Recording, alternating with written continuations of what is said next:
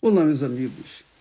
Muito bom dia, boa madrugada no Brasil. Que Deus abençoe todos vocês. e Ele abençoe com a meditação na Sua palavra. E a palavra dele venha abrir o entendimento, abrir o entendimento, para que as pessoas possam compreender a vontade de Deus e decidir se vão segui-la ou, ou rejeitá-la. Mas não tenho, eu não tenho a menor dúvida de que a pessoa não tem três opções, nem coluna do meio. Ou você faz a vontade de Deus, ou você faz a vontade do seu coração. Essa é a realidade. Jesus disse: ninguém pode servir a dois senhores. Ninguém pode agradar a um e a outro ao mesmo tempo. Não há possibilidade disso. Ou você serve a si própria, a si próprio, ou você serve a Deus, a vontade de Deus. E quando a gente trata, quando a Bíblia trata de coração, o próprio Deus, pela boca do profeta Jeremias, diz: o coração é enganoso, é enganoso, mais do que todas as coisas. O coração é enganoso e mais do que todas as coisas. E perverso. Ele acrescenta.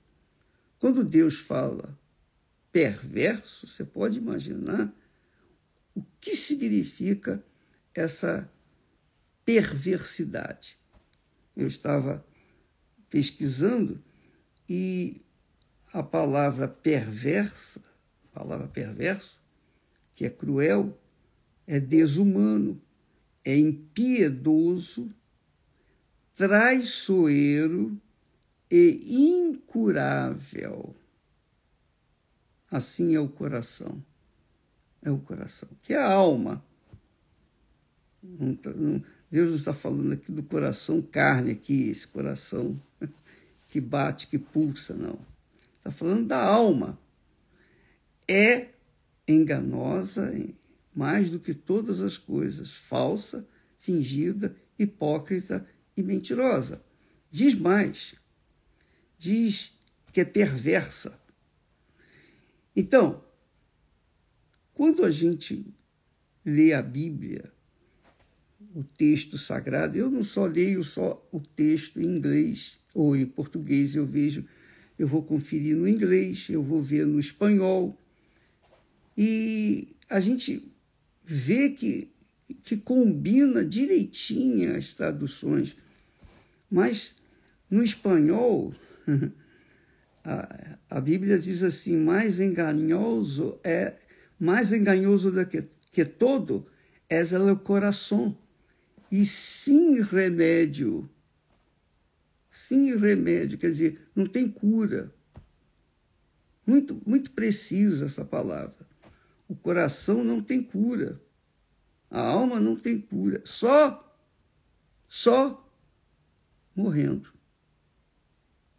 Morrendo para que então a pessoa possa receber uma nova alma ou um novo coração. É o que Jesus diz. Ele disse isso para Nicodemos, um homem sincero, religioso, mas enganado. Ele achava que o coração, que a fé dele, que a, a, a sua prática religiosa era suficiente. E você viu aí no testemunho essa senhora que conta que ela era pastora evangélica e cheia de demônio. Então a pessoa coloca a alma ou o coração na fé, ela fica fanática. Coração, a fé do coração é fanática, quer dizer, fanatismo fanatismo. Muito interessante isso. Então você vê muita gente fanática por causa disso.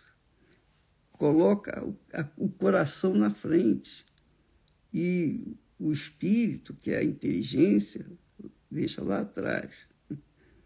Então, quando se trata do coração, a coisa é brava, é terrível, é terrível. Porque quem vai convencer uma pessoa que ela está no erro? Quem vai convencer um fanático que está seguindo o caminho errado? Ninguém. Agora, isso só é possível, é, é, é o que nós queremos ensinar para vocês, só, só um novo coração. Não tem remédio. Não há remédio para curar o coração. Não existe o coração, quer dizer, a alma. Só a pessoa reconhecendo o seu erro, reconhecendo que ela é, é pecadora, que ela está errada, que as suas vontades, que o seu coração, que a sua alma é inclinada para o mal por natureza, ela reconhece. E, e então, quando ela reconhece e entrega a sua alma para Jesus, então Jesus lhe dá uma nova alma. Isso, esse processo, essa química acontece por exemplo, você aceita o Senhor Jesus, mas não aceitar levantar a mão simplesmente. É você assumir a vontade dele e negar a sua vontade, porque coração é a nossa vontade, alma é a nossa vontade, são os nossos desejos. Jesus, antes de ser é, julgado, é, preso, julgado e condenado, morto, ele disse: A minha alma está profundamente triste. Mas, mesmo com a alma triste, Jesus entregou, se submeteu ao sacrifício. Por isso que ele pediu três vezes para Deus passar esse cálice, para o Pai passar aquele cálice. Mas, contudo, não, não queria que fizesse a vontade dele, mas a vontade do Pai. Então você vê que se o próprio Senhor Jesus teve que se submeter a vontade do Pai, mesmo na, na maior dor, na maior, no maior sofrimento, na maior angústia, depressão, estava deprimido, super deprimido naquele momento. Ele sujeitou a vontade dele à vontade de Deus, do Pai. Faça-se a tua vontade. Então, quando a pessoa entrega a sua vida para Jesus, faz dele o seu Senhor e se considera serva e se faz serva, é sepultada no batismo nas águas. O batismo nas águas é um tipo, é um símbolo, é uma representação do, do sepultamento dela. Ela se sepultou, ela morreu para o mundo. Ela morreu para a parentela, ela morreu para tudo. Ela morreu, ela morreu para os parentes, ela morreu para todo mundo e morreu para si mesma. E quando ela se levanta das águas, ela é uma nova criatura. Isso tem que acontecer. Isso tem que acontecer. Quando não acontece esse processo, essa entrega, essa morte do eu para o mundo, então a pessoa fica vagando, fica é, igual aquele barco balançando de um lado para o outro. Não tem segurança, porque ela continua querendo fazer a vontade de Deus, por um lado, quando está na igreja, mas, mas quando está no mundo, quando está fora da igreja, ela está querendo fazer a vontade dela. Então, isso vem os maus, por isso vem os maus casamentos, más decisões. Vem o inferno todo o inferno do mundo vem sobre ela. Por quê? Porque ela deixou, ela deixou se levar, ser levada pelo coração. Então Deus fala que o coração é é mau, é perverso, enganador, mais do que tudo. E só a pessoa tendo a experiência do novo nascimento, novo nascimento, foi o que Jesus falou para Nicodemos, aquele que não nascer de novo não pode ver o reino de Deus. Depois ele disse: aquele que não nasceu de novo não pode entrar no reino de Deus. Então, amiga e amigo, é assim. Jesus disse: o que é nascido da carne é carne, quer dizer, o que é nascido. Às vezes a alma é considerada carne, a carne também é, é alma, no sentido espiritual.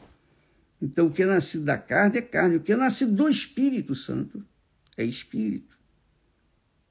Quer dizer, cabeça, é sabedoria, é razão, é inteligência.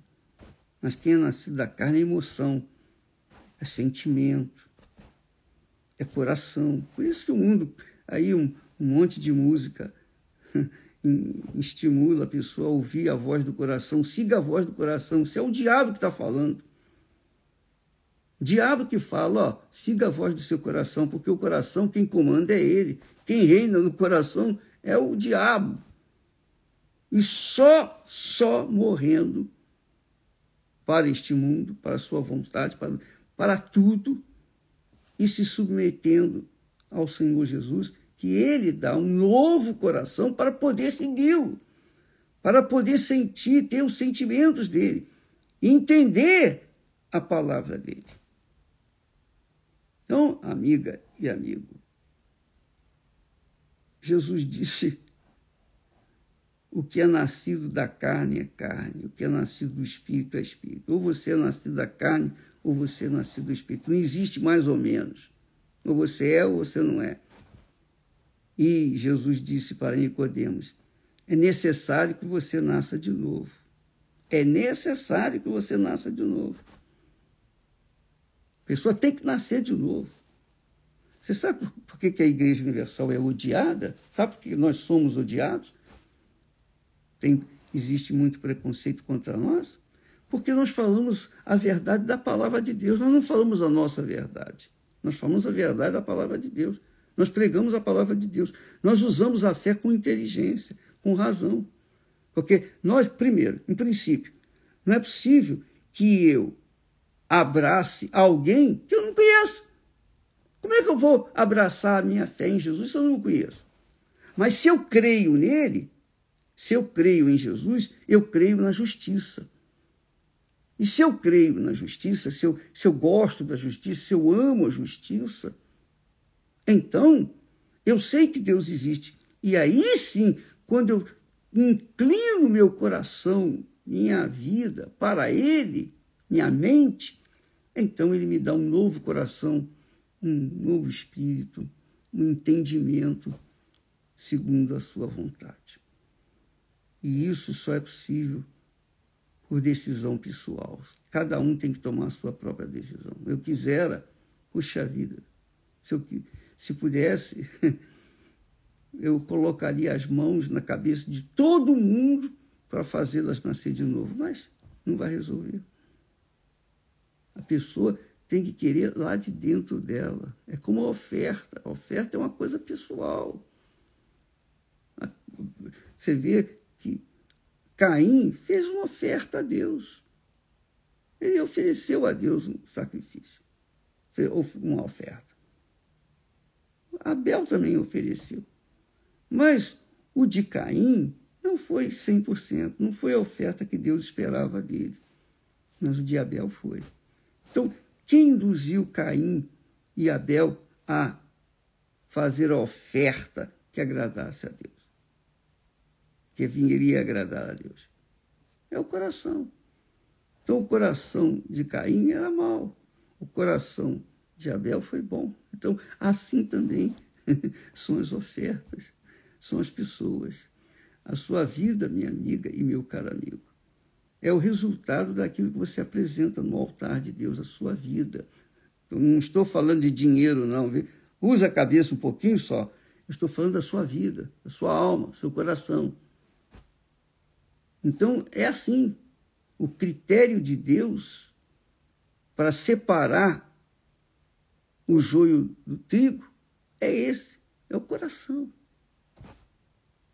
Se você é aquela pessoa que, que gosta, ama a justiça, quer a coisa certa, quer a verdade, você pode ter certeza que se não nasceu de novo, se não recebeu o Espírito Santo, você vai receber. Pode ter, pode ter certeza, tão certo como Deus existe. Agora, se você não é essa pessoa que gosta da justiça, você, você dá um jeitinho para satisfazer o seu coração, você fica tentando agradar gregos e troianos, você pode ter certeza, não vai acontecer nada. Desculpa ser tão franco e sincero, e transparente e verdadeiro, mas é essa mesmo. Ou é ou não é. Com Deus não existe mais ou menos. Para você conhecê-lo, você tem que, no mínimo, ter o desejo da justiça para conhecer aquele que é a justiça. Deus abençoe e até amanhã, em nome do Senhor Jesus. Amém.